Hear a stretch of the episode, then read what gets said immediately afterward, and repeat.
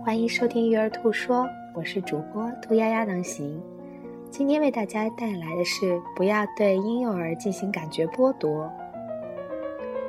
大孩子在小区里玩耍，走到池塘边，他看到散落一地雪白的石头，好奇地蹲下来，兴奋地说：“妈妈，你看石头！”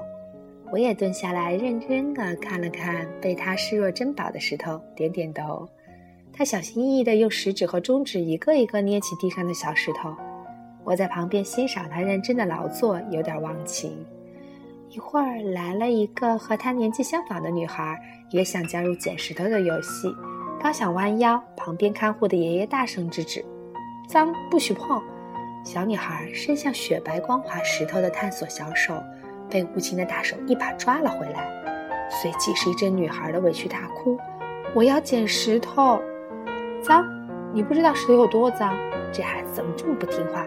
爷爷拉起女孩的手走远了。我望着祖孙俩的背影，突然想到了最近让我感觉触目惊心的一个实验。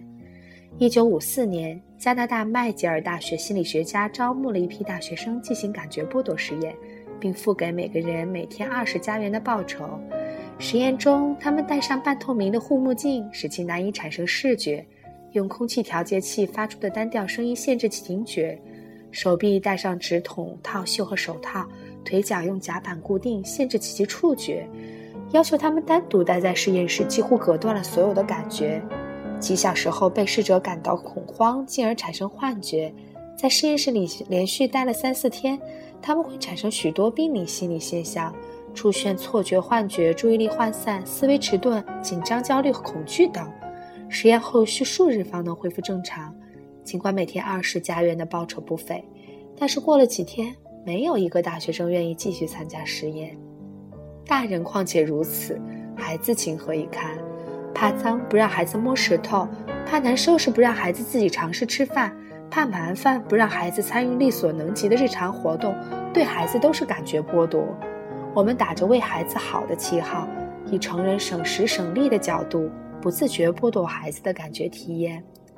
没有来自最基本日常生活的感受体验，没有来自这个美好世界对孩子的感觉输入，孩子又怎会理解这个世界万千的感受和变化呢？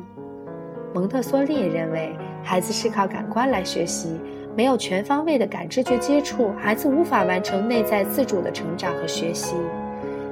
婴幼儿的学习不单单指的是四十五分钟感统训练的早教课堂，也并不是非要在于读了多少本中英绘本，或是去了多么先进的婴幼儿大运动场地，而在于在最平常的生活中，我们作为家长是不是给予孩子一个充分体验感觉的支持环境，让孩子进行感觉体验。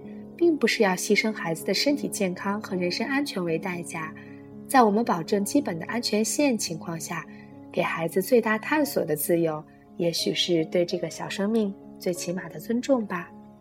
感谢你的收听。